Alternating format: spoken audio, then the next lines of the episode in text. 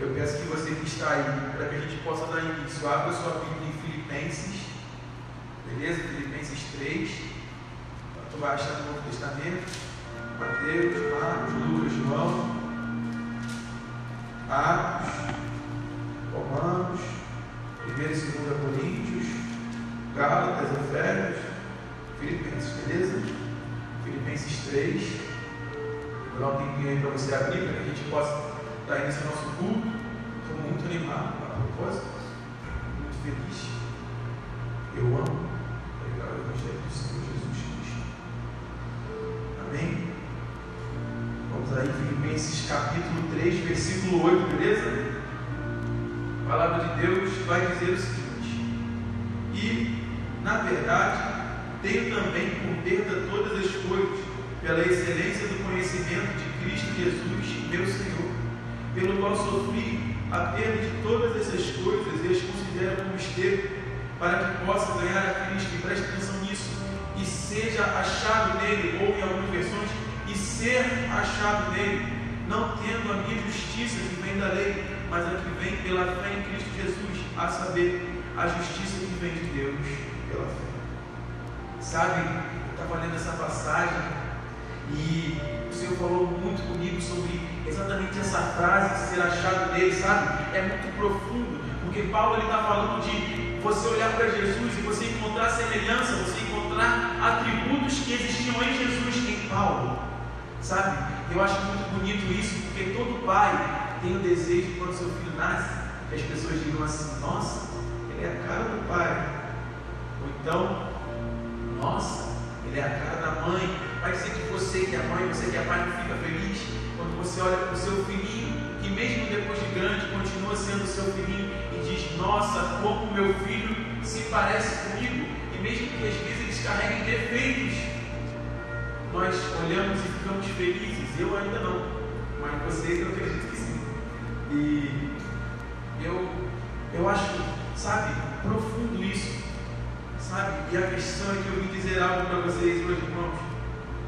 Quando as pessoas olham para a gente, elas devem olhar e dizer: Nossa, ele é a cara do pai dele.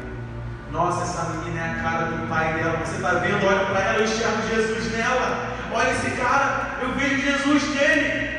Esse é o desejo de Jesus para nós. Mas sabe o que acontece? Muitas vezes, Jesus não visto em nós porque nós mesmos não desejamos isso. Sabe? Nós negamos Jesus sabe? Assim como Pedro na Bíblia, Jesus falou para ele, filho, vai me negar três vezes. E Pedro falou, não vou não. Jesus falou, vai. Isso acontece. Acontece comigo, acontece com você, sabe? E a gente fica chateado, né? A gente olha para Pedro e fala assim, nossa, cara, Pedro ele era apóstolo, ele andava com Jesus, e as pessoas podiam olhar para Pedro e ver Jesus nele, mas em um momento da vida dele, o que acontece é que quando ele foi colocado numa situação que ele precisava apresentar Jesus, ele disse: Eu não conheço Jesus. Mas ele conhecia. Nós conhecemos Jesus. Mas às vezes aparecem situações em que nós desejamos não mostrar Jesus, sabe? Aparecem situações em, em que nós simplesmente somos nós. Não exibimos Jesus no nosso agir, no nosso falar. E como Pedro negou Jesus três vezes, cara, a gente pensa que louco, como Pedro foi capaz de fazer isso. Cara, ele andava com Jesus e disse: e negou Jesus e falou: Eu não conheço, eu não conheço, eu não sei quem é. Que loucura, não é mesmo? Pedro andou com Jesus por três anos. Nossa! E eu? Eu ando com Jesus há 18 anos, desde que eu nasci. E quantas vezes eu já não neguei Jesus, sabe? Eu falo mal, eu, fico, eu fiquei chateado as primeiras vezes que eu li sobre isso. Porque Pedro negou Jesus três vezes com suas palavras, mas eu neguei Jesus a minha vida toda com as minhas atitudes. E aí? Quem sou eu para falar de Deus? Quem somos nós para criticar Pedro? Sabe? O que eu posso dizer? Eu fico sem palavras. Eu fiz, me arrependo, tento mudar. Entende? Pedro negou Jesus, nós também negamos. Nós não somos muito diferentes dele. E por não sermos muito diferentes deles, eu vou falar algo para vocês. Depois que Pedro negou Jesus, Pedro ficou arrependido, correu, fugiu, chorou, e Pedro decidiu mudar. E sabe o que aconteceu com Pedro, irmãos? Olha que loucura. O mesmo Pedro que negou Jesus algum tempo depois pregou. Três mil pessoas foram convertidas. noção? Pouquinha coisa. Pedro pregava 3 mil, 5 mil, pouca coisa, né? Convertido, não era gente assistindo.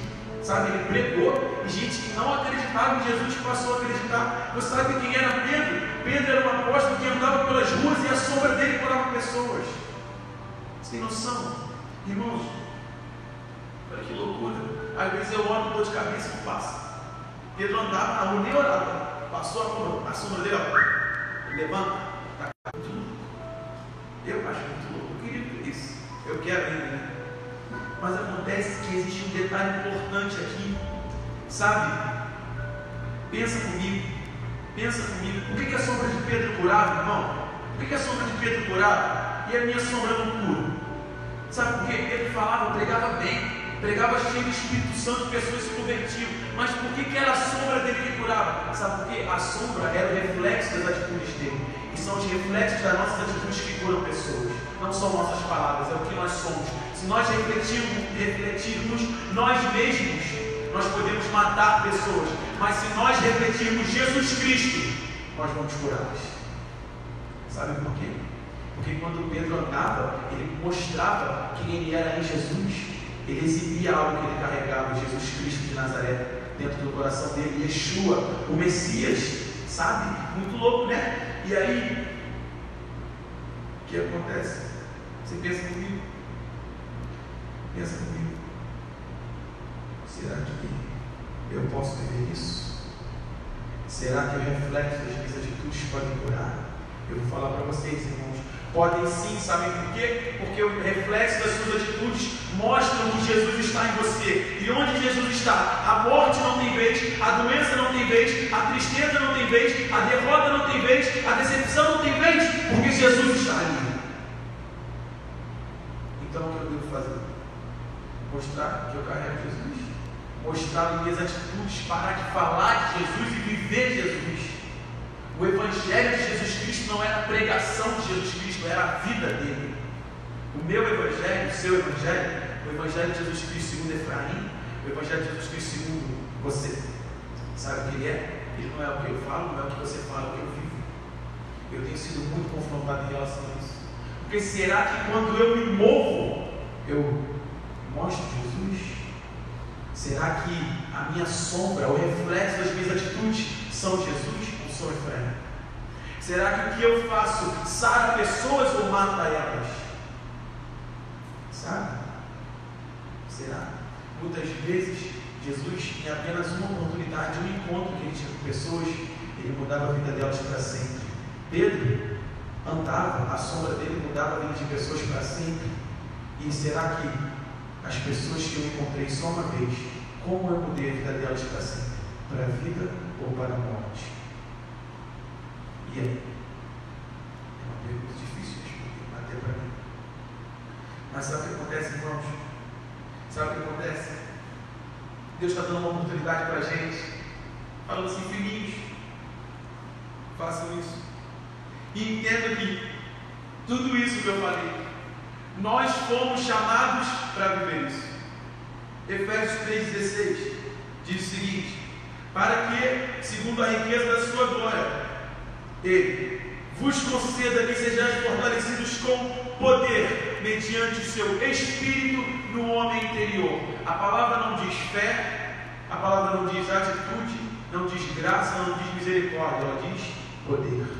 Sejais fortalecidos com poder no teu espírito dele. Sabe o que é isso? Nós fomos chamados para viver fortalecidos de poder, para ver pessoas sendo curadas, transformadas, libertas discípulos de Jesus, não é? É isso. Nós fomos chamados para viver isso. Eu e você. E nós vamos viver isso. Evidenciando Jesus em nós. Eu acho muito profundo as coisas que Paulo falava. Eu gosto muito de Paulo. Gosto muito dele. E eu preciso dizer uma coisa, irmão.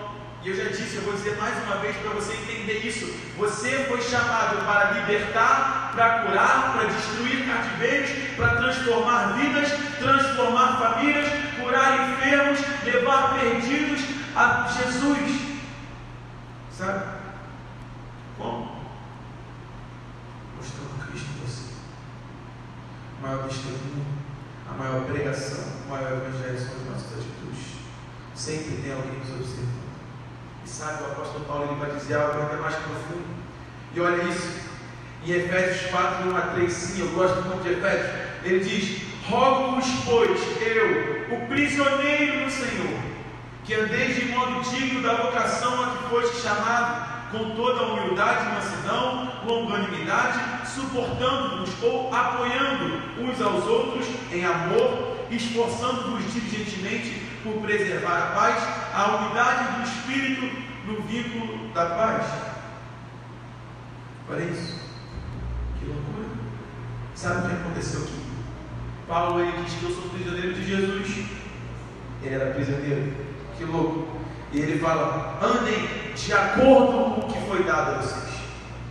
E aí ele fala, ele descreve características que eu não sei vocês, mas eu vejo em Jesus, sabe? É, humildade, mansidão, longanimidade, apoiando uns aos outros, em amor, esforçando-se para preservar a unidade do Espírito no vínculo da paz. Mas eu acho muito profundo Paulo dizer que ele era prisioneiro do Senhor. Sabe, irmãos, existem três pontos que nós podemos viver. E é o ponto em que eu estou sendo eu mesmo, o ponto que eu começo a refletir Jesus e o ponto que eu me torno prisioneiro de Cristo. O prisioneiro não tem opção, ele não tem vontade. Eu não sei vocês, mas hoje eu quero me tornar um prisioneiro de Cristo. Eu quero ser exatamente como Ele quer que eu seja. Não sei vocês, mas eu ouvi falar de uma tal vontade, boa, perfeita e agradável, que vem de Deus. É isso que eu quero viver, sabe? Eu quero viver transformação na minha vida. Eu quero ser transformação para outras pessoas. Eu quero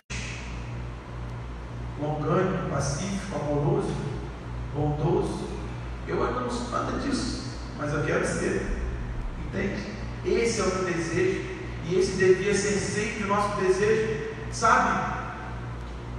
Irmãos, tudo isso que Pedro vivia está disponível para a gente. Você vai dizer, oh, o que esse cara está dizendo? Eu estou dizendo que você pode viver coisas extraordinárias. E eu te pergunto, você quer viver coisas extraordinárias? Eu quero. Como? Evidencie Cristo em suas atitudes. Mostre que Ele está em você, sabe? Que a partir de hoje, irmãos, além de evidenciar Jesus, que possamos nos tornar prisioneiros dele. Que Jesus possa ser visto plenamente em nós e que nossa vontade passe a ser apenas um mero detalhe e que nós venhamos a viver a vontade dele. Amém? Eu vou cantar.